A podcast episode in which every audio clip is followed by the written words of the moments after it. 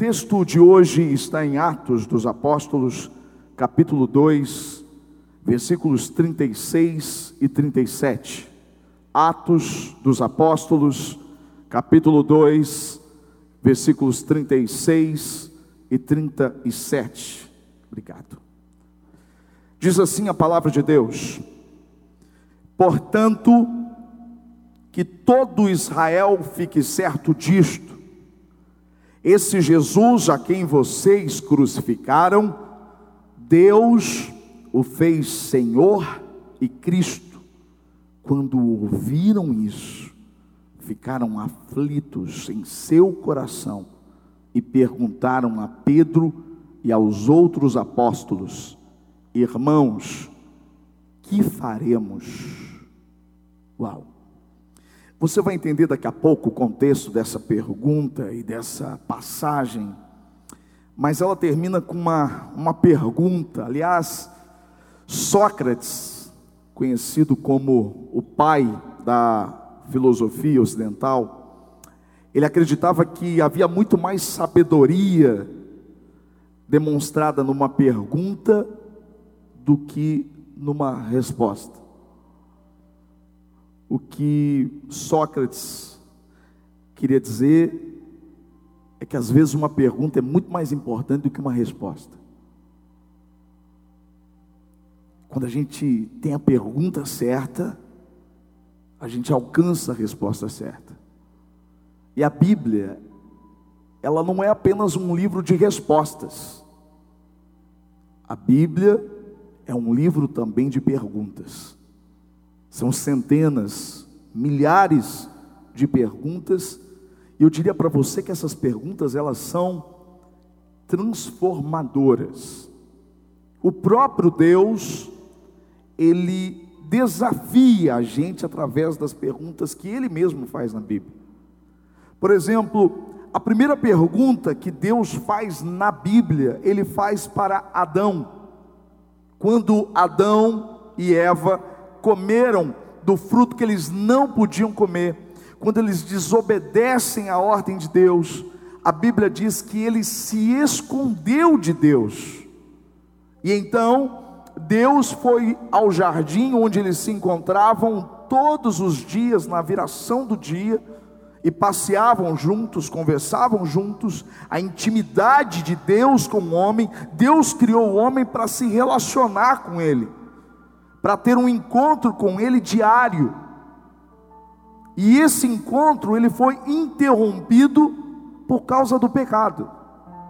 Então, quando Eva e Adão comem do fruto porque foram enganados pela serpente, a Bíblia diz que Deus vai até o jardim e faz uma pergunta que parece boba, que parece contraditória. Porque o Deus que conhece todas as respostas também faz perguntas.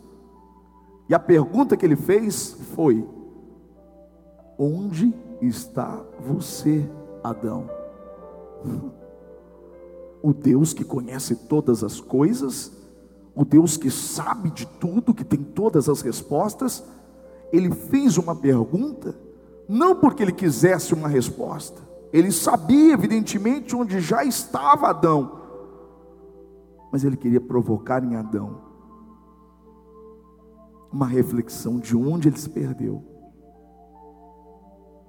Às vezes Deus sabe onde você está, Ele sempre sabe, mas quando Ele pergunta onde você está, na sequência Ele pergunta para Eva: O que foi que você fez? Essa pergunta não é para que ele tenha a resposta, mas quantas vezes nós nos perdemos, quantas vezes nos distanciamos do propósito, e uma pergunta como essa, ela nos confronta. Talvez tenha te confrontado hoje. Quando o próprio Deus te pergunta: onde é que você está? Em que lugar da sua vida você se perdeu? O que você não entendeu de quando eu te passei todas as instruções. Olha que caminho você tomou. O propósito de Deus era se encontrar e caminhar com você, mas você se escondeu dele. Outra pergunta que o próprio Deus fez foi para o filho de Adão e Eva, para Caim. Ele chega para Caim antes de Caim matar Abel. E ele pergunta: por que você está tão irado? Por que você está tão furioso? Uma pergunta que poderia ter mudado a história de Caim, que poderia ter evitado isso. Ou seja, a pergunta, por que tem motivos para você estar tá assim na sequência? O próprio Deus faz outra pergunta: se você, se você fizer o bem, por acaso ele não seria aceito?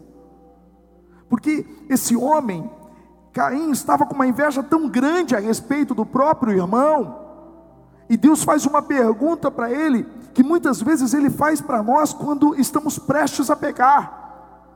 O próprio Espírito Santo, você precisa disso? Você tem razão para estar assim? Por que você vai fazer isso? Mas como Caim, muitas vezes nós ignoramos a voz do próprio Deus. Nós ignoramos a pergunta que deveria nos gerar uma transformação e continuamos com aquilo que estávamos em mente. Você sabe o que eu estou dizendo. Quantas vezes antes de fazer aquilo que você sabia que iria desagradar o coração de Deus, o Espírito falou com você, mas você persistiu em não ouvi-lo. Uma pergunta que iria te confrontar. A Bíblia diz que o próprio Deus também fez uma pergunta para Abraão a respeito de Sara. Deus aparece para Abraão e diz: Na primavera que vem, eu voltarei, e Sara, sua mulher, estará com um filho no colo. Só que Sara tinha 98, 99 anos. Abraão tinha isso aí. E a Bíblia diz que Sara riu quando ouviu a conversa do homem, que era o próprio Deus, era um anjo, com letra maiúscula. Ela riu, e então o próprio Deus pergunta para Abraão: por que Sara riu? É essa pergunta que muitas vezes ele faz com a gente. Porque ele tem promessas para nós, mas a gente olha para as nossas impossibilidades e a gente ri em outro, em, de outra forma, a gente desacredita do que ele prometeu. E o próprio Deus faz uma outra pergunta, que essa pergunta você já ouviu. Por acaso há alguma coisa impossível para o Senhor? E ele faz uma pergunta que mexe com o nosso coração. Porque às vezes olhamos para as circunstâncias e Deus está dizendo: há alguma coisa impossível para mim? Por que, que você está rindo? Por que, que você está duvidando? Essas perguntas elas deveriam nos transformar. E Jó, Jó começou a fazer perguntas para Deus. Por que, que eu estou passando por isso? Por que, que eu não morri antes, quando eu nasci e tal? E aí o Senhor chega e faz uma pergunta para ele: Quem é este que obscurece o meu conhecimento? E na sequência faz uma pergunta para ele, se, com, com, várias, com vários desdobramentos, mais de um capítulo de perguntas, perguntando para Jó: onde você estava quando eu criei o céu? Quando eu estendi as estrelas? Quando eu disse para o mar: até aqui você vai, aqui você não vai mais. E depois de todas aquelas perguntas, não foram respostas que Jó alcançou, foram perguntas que mudaram a visão dele em relação a Deus. Ele olha para Deus em oração e diz: Realmente, eu só te conhecia de ouvir falar, mas hoje os meus olhos te veem. Uau! As perguntas de Deus deveriam gerar em nós uma transformação diária. O próprio Jesus, ele era especialista em fazer perguntas. Às vezes os religiosos vinham com perguntas para pegá-lo, pegá-lo nas suas próprias palavras, mas a Bíblia diz que Jesus repetia ou replicava uma, uma pergunta para eles e colocava eles numa situação difícil. E Jesus fez perguntas que geraram transformações, e essas perguntas continuam ecoando dentro de nós. Uma das perguntas é: ele chega para os discípulos e diz assim: Quem eles dizem que eu sou? E os discípulos começaram a dizer: Ah, eles dizem que o senhor é João Batista, que o senhor é Jeremias, que o senhor é profeta. E aí Jesus olha para os doze, os íntimos dele, e diz assim: E vocês? Quem dizem que sou? Essa pergunta ele continua fazendo para nós todos os dias. Quem ele é para você? Não é quem ele é para as pessoas com quem você trabalha. Não é quem ele é para a sua família. Ele está perguntando para você. Tá, os outros podem não amá-lo, ou podem ignorá-lo, podem fazer. Mas e você? Quem é Jesus para você? Ele está te perguntando: quem sou eu para você? Eu sou apenas um amuleto? Sou apenas uma história? Ou eu sou o amado da sua alma? Quem sou eu para você? Jesus tinha perguntas que eram para quebrar, e elas continuam nos quebrando hoje. Né? Uma delas é: por que você anda tão ansioso? Ah, que pergunta atual. Por que, que você anda tão ansiosa? Outras vêm para acabar com o nosso senso de justiça, ele perguntou: Por que reparas no cisco que está no olho do teu irmão, mas não percebes a trave que está no seu?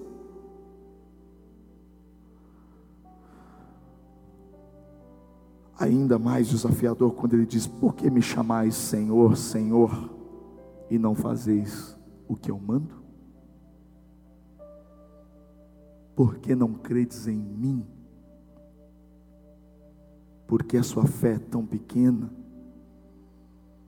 Esses porquês, essas perguntas de Deus, o Pai, de Jesus, o Filho, e até hoje do Espírito Santo sobre nós, essas perguntas, elas podem, elas podem mudar a nossa história, elas podem nos transformar, e por isso o título dessa mensagem são Perguntas que nos transformam. Se na semana passada eu falei, no domingo passado eu falei sobre a verdade que transforma, hoje eu quero falar sobre a pergunta ou perguntas que transformam. Aliás, quando a gente se lembra de Saulo, lembra do texto que nós lemos? O texto que nós lemos no domingo a respeito do encontro que Jesus teve com Saulo começa com uma pergunta. A transformação começa com uma pergunta. Quando ele ouve uma voz, Saulo pergunta: quem és tu, Senhor? E Jesus responde: Eu sou Jesus, aquele que você me persegue, aquele que você vive perseguindo. Existem perguntas que Deus gostaria muito que nós fizéssemos para nós mesmos. Essa igreja ela existe por conta de muitas perguntas. E não de respostas apenas. Mas por muitas vezes, quando começamos a igreja, eu perguntei, Deus, por que mais uma igreja? Por que eu? E essas perguntas, elas continuam me norteando. Porque se não, se não for para a glória de Deus, não tem sentido. Se tudo que você fizesse, porque a Bíblia diz que tudo que nós fizermos tem que ser para a glória de Deus. Ficaria tão fácil quando você fizesse alguma coisa, se você mesmo fizesse a pergunta: Isso é para a glória de Deus? Isso glorifica o nome de Deus? Ir a este lugar vai glorificar o nome de Deus? Fazer isso vai glorificar o nome de Deus? Falar isso vai glorificar o nome de Deus? Ou Jesus faria isso? Você entende que, que são perguntas que elas precisam estar no nosso leque diário, porque são elas que vão gerar em nós a transformação. elas que vão nos nortear pelo caminho. Por que, que você está aqui hoje? Por que você está nessa igreja e não em outra igreja? Por que você está ouvindo esta palavra aqui hoje? Por que Deus te escolheu? Por que, que você ainda não morreu? Por que você respira? São perguntas que deveriam nos dar uma direção. E a Bíblia diz que Pedro, João, André, Tiago, todos os apóstolos estavam reunidos com outros discípulos de Jesus. Eles estavam em Jerusalém, era a festa de Pentecostes. E a Bíblia diz que um vento impetuoso entrou sobre aquele lugar e soprou de uma forma tão grande, e línguas de fogo desceram sobre a vida daqueles que ali estavam. Festa de Pentecostes, Pentecostes significa 50 dias após a Páscoa. Era uma das festas famosas de Jerusalém. Judeus de todas as partes estavam ali, estavam comemorando, porque a festa de Pentecostes também era a festa das colheitas, de quando as ofertas eram apresentadas, de quando a gratidão era expressada através da adoração nos templos, nas sinagogas. E a Bíblia diz que eles estavam todos reunidos e de repente se cumpre a promessa feita por Joel. O profeta que disse que o Senhor enviaria e derramaria o espírito deles sobre os seus filhos. E a Bíblia diz que essa mesma promessa foi feita pelo próprio Filho de Deus, Jesus, que veio e disse: Olha, eu estou indo, mas eu vou enviar outro auxiliador. Quando ele diz outro auxiliador, ele está dizendo alguém semelhante a ele, mas em espírito. Alguém que viria para nos encorajar, para nos preencher, para nos consolar. E a Bíblia diz que então essa promessa se cumpre. Ela se cumpre através da manifestação do dom as pessoas recebem as, o poder do Espírito de falar em outras línguas, e elas começam a falar sobre as maravilhas de Deus. Mas imagina alguém aqui da igreja começa a falar em chinês, adorando o Senhor Jesus. De repente você pode olhar e falar: esse cara está bêbado. Foi isso que aconteceu lá. Você imagina, as pessoas viram outras que elas conheciam, sabiam quem elas eram, de repente falando em outras línguas completamente diferentes, que eram compreendidas pelos estrangeiros que estavam ali, judeus, mas que viviam em outras terras. Mas muitos não sabiam que línguas eram essas. E eles começaram a olhar para aquilo e começaram a julgar. Ah, isso é essa hora, era nove horas da manhã, terceira hora do dia. E, e eles começaram a dizer: eles estão bêbados. E então Pedro, uau, Pedro transformado também por uma pergunta. Lembra quando Jesus vai até ele, depois que ele negou Jesus? Jesus, já ressuscitado, chega para ele e diz: Tu me amas? então apacenta as minhas ovelhas. Agora, esse Pedro que tinha negado Jesus, é cheio de autoridade do Espírito Santo e ele se levanta e ele começa a pregar. Ele começa a dizer: Esses homens não estão bêbados como vocês julgam.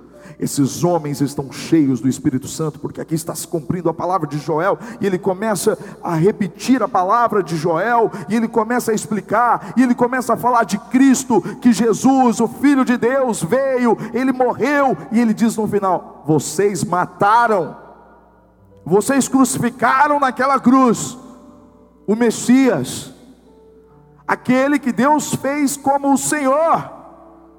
E aí, meu querido, a Bíblia diz que aquele povo todo era muita gente, olhando para a ousadia de Pedro, vendo aqueles sinais extraordinários e estranhos aos olhos deles. E quando eles ouvem aquela verdade, eles fazem uma pergunta: eles olham para Pedro, eles olham para os discípulos e perguntam: o que faremos? Uau! Que pergunta! Porque toda vez que você ouve uma palavra reveladora, uma palavra que vem, que te abre o entendimento, essa deveria ser a pergunta. Toda vez que você vem para o culto e ouve a palavra ministrada nesse altar, essa deveria ser a sua pergunta: o que farei com o que eu acabei de ouvir? O que eu devo fazer com essa verdade?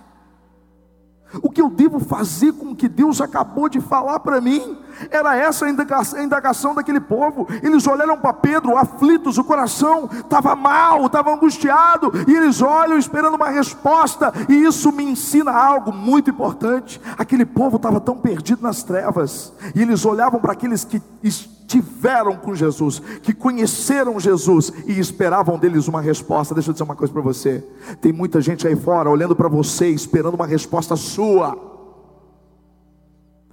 Tem muita gente esperando uma resposta da igreja. Qual é a resposta que nós estamos dando para aqueles que não conhecem, que estão conhecendo agora, que estão vivendo nas trevas, que estão descobrindo, que estão sendo tocados pelo Espírito Santo? Nós temos a resposta. Nós temos a resposta. Mas às vezes a gente está tão perdido e a gente está precisando de tanta resposta que a gente não tem nem a resposta para dar para eles. É por isso que nessa noite a resposta tem que ser para você. Para que você tenha condições de ser a resposta na vida das outras pessoas. Para que você tenha condições de dar a resposta a elas. O que faremos? O que faremos? E então Pedro responde de uma forma tão ousada. No versículo 38, Pedro diz assim: Pedro respondeu: Arrependam-se e cada um de vocês seja batizado em nome de Jesus Cristo para perdão dos seus pecados e receberão o dom do Espírito Santo. Uau! Qual é a primeira resposta para tudo que você ouve? Arrependimento. A palavra tem que gerar arrependimento em nós. Toda vez que eu ouço uma palavra de Deus, pastor, mas Jesus, cara, deixa eu te contar um segredo. Jesus, depois que foi tentado pelo diabo, a Bíblia diz, e Jesus começou a anunciar o Evangelho, e ele começou a pregar, está tá escrito assim, ó, e ele começou a anunciar, dois pontos, arrependei-vos, porque está próximo o reino dos céus. Só existe uma mensagem e a mensagem: arrependa-se, porque é chegado o reino de Deus. Se você quer viver no reino de Deus, se você quer desfrutar de um, de um governo, de um rei, esse rei da glória que a gente cantou, não existe outra forma senão pelo arrependimento. Eu preciso me arrepender todos os dias. Arrependimento não é chorar, é mudar. Arrependimento é quando eu olho, eu entendo, me constranjo e digo: Deus, eu ouvi essa palavra hoje, eu preciso mudar. É por isso que nós estamos no mês de transformação.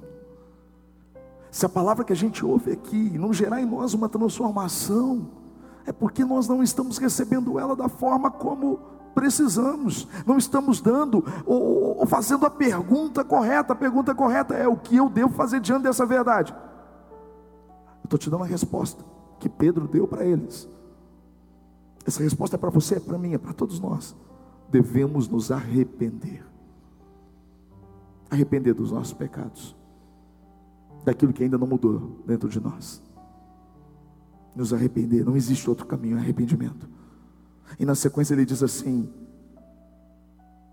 Arrependei-vos, arrependam-se cada um de vocês. Eu acho isso interessante, o cada um de vocês. Porque o arrependimento é individual. Para a sequência do que nós vamos falar aqui, quando ele fala assim, seja batizado em nome de Jesus, não tem como eu ser batizado por você. O que, que é o batismo? O batismo é quando eu confesso que eu tenho um Salvador. Lembra que eu já contei várias vezes aqui na igreja, aqui, porque assim, ó, irmãos, qual que é a diferença do batismo de João e o batismo de Jesus? O batismo de João era o batismo do arrependimento, só que o batismo de Jesus é aquele, tá bom, só para você entender, eu vou numa loja, eu chego numa loja e eu acho um monte de coisa, muito bacana, eu pego, levo tudo, levo tudo, e aí a pessoa, a dona da loja chega para mim e fala assim, mas aquilo que você levou aquele dia, você não vai pagar? Aí você fala assim: ah, então eu, eu me arrependi tanto, me perdoe, eu não, eu não consegui me controlar. Quando eu vi, eu comprei, levei. Tá bom, te perdoo, mas alguém tem que pagar por isso. Essa é a diferença do arrependimento verdadeiro. Tipo, eu me arrependo dos meus pecados, tá bom, mas mesmo assim, alguém tem que pagar por eles. Então eu preciso de quem? De um Salvador. Eu preciso acreditar que Jesus já fez isso por mim na cruz. Esse é o verdadeiro arrependimento que segue com a confissão que eu tenho um Salvador. É isso que é o batismo. As pessoas complicam o batismo. As pessoas dizem assim: ah, mas você sabia que depois que você se batiza, você não pode errar mais? Não, você não pode errar até antes. Mas você vai errar depois que você se batizou? Claro que vai. Por quê? Porque você está nessa terra, porque você não é perfeito, você não é a quarta pessoa da Trindade. Deus Pai, Deus Filho, Deus Espírito e Deus você? Não. Então você vai errar. Por isso João escreveu: olha, não pequem, mas se pecarem, saibam que vocês têm um advogado junto ao Pai, e ele é Jesus Cristo, o justo. Aleluia. Então, o que Pedro está dizendo é: vocês precisam se arrepender. Agora vocês precisam de um Salvador, vocês precisam passar pelo batismo, porque o batismo é quando você está dizendo, eu tenho um Salvador. É por isso que a gente não batiza a criança, porque a criança não tem consciência do pecado dela, porque ela não sabe que ela pecou, ela não tem consciência disso, ela não tem consciência de que alguém pagou por ela por causa de Jesus. O batismo é legal, ah, eu fui batizado quando era pequeno, na igreja católica. Mas o meu batismo verdadeiro foi aos 17 anos, quando eu entendia quão miserável eu era e sou e que eu preciso de Jesus. Ai, mas a Bíblia diz que só tem um batismo. É verdade, só tem um. Qual? Aquele que você crê que Jesus Cristo é o Senhor e Salvador. É só um. Não está dizendo que tem que ser uma vez só. Não adianta nada você ter se batizado quando era criança e alguém decidiu por você. Você precisa se decidir. Por isso esse é um mês de transformação. Por isso eu estou anunciando aqui agora que nós vamos abrir hoje as inscrições para a 11 primeira turma de batismo da Missão Encorajamento. Aleluia. Tá vendo aí, ó? Pega seu celular, se você, se você deseja saber mais, você vai mandar uma mensagem para o nosso suporte e você vai se inscrever. Nós somos, são quatro aulas, quatro aulas muito importantes, vai ser muito legal. Eu e o Anderson, a gente vai dar essas aulas para você, vai ser muito legal. E aí você vai para o batismo. Aí, pastor, mas na pandemia, fica tranquilo, você vai de máscara, você pode, você pode colocar aquela máscara de, de mergulhador, sabe? Aquela, ótima ideia, né? Coloca aquela máscara de mergulhador, fica tranquilo, eu vou colocar todo um negócio assim, fica tranquilo.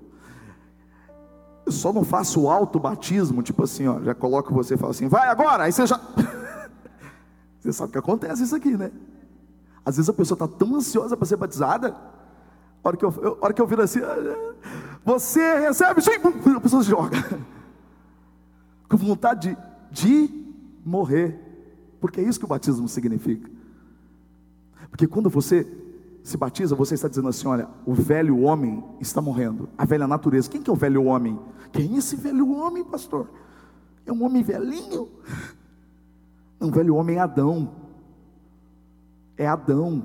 O velho homem representa a velha natureza. Agora, a nova natureza é Cristo.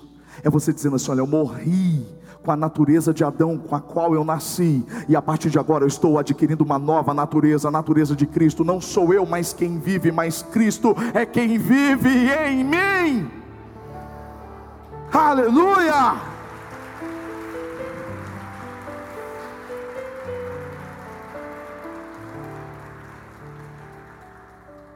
Morte, que significa o batismo? Morte, sepultamento. Você está deixando dentro das águas ali, naquela piscina, está tá deixando ali tudo que fez parte do seu velho passado. Ninguém mais tem o direito de te acusar. Ninguém mais tem o, o direito de apontar o dedo para você e falar assim: você fez isso, eu sei que você fez no verão passado. Você pode dizer assim: eu sou nova criatura em Cristo, as coisas velhas se passaram, tudo se fez novo.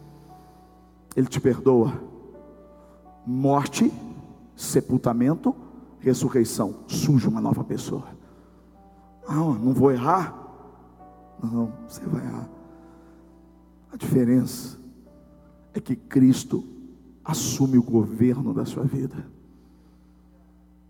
Você está confessando diante de todo mundo, dizendo assim: Eu tenho um Salvador, eu tenho um Senhor. Você está dizendo para o diabo: Ó, oh, eu pequei sim, mas eu não vou para o inferno igual você, não, porque eu aceitei Jesus Cristo como Senhor e Salvador. O seu futuro já está programado, agora o meu é com o meu Senhor, é com Jesus. Aquela frase, quando o diabo vier te lembrar do seu passado, lembra do futuro dele, que é o lago de fogo. É forte, irmão. Era isso que Pedro estava dizendo através daquela pergunta: O que faremos? Se arrependa. Morra, sepulte, nasça de novo, confesse Jesus. E na sequência ele diz assim: E vocês vão receber o dom do Espírito. Dom é presente. Sabe o que ele está dizendo? e vocês vão receber de presente o Espírito de Deus em vocês. E para aqueles que já foram batizados, sabe o que eu vou dizer? Esse Espírito continua nos transformando, não é? Dia após dia, não é? Todo dia Ele vem nos transformando, Ele vem nos capacitando com dons dEle. Ele vem nos preparando, como eu vejo isso na minha vida. Quando ele dizia assim, quando ele dizia para mim, você vai ser pastor, eu, por que eu? Eu pensava, como que eu vou pregar? Como que eu vou ter uma mensagem a cada culto meu? Eu entrava em desespero. E hoje eu vejo a capacitação dele em cada instante para estar aqui, para gerir, para organizar, para administrar, para pensar no futuro da igreja. É, é ele, é o Espírito.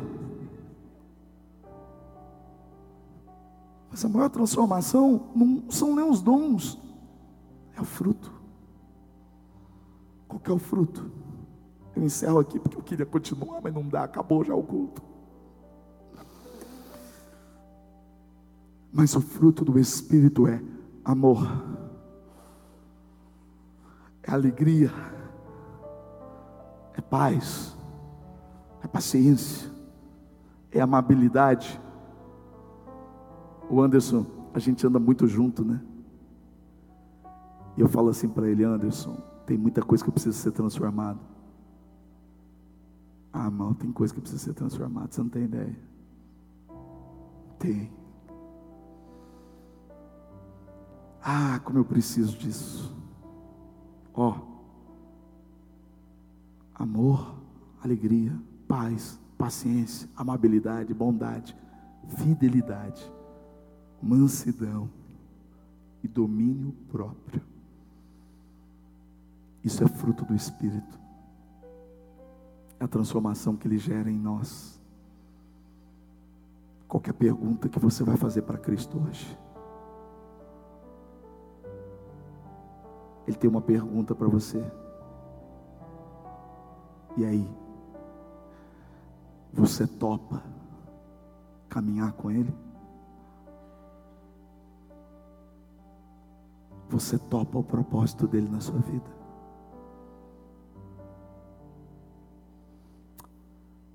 Obrigado por essa noite, Senhor. Obrigado. Obrigado porque o Senhor continua nos transformando, porque o Senhor continua nos confrontando. O Senhor continua nos guiando para os teus caminhos e para o teu propósito.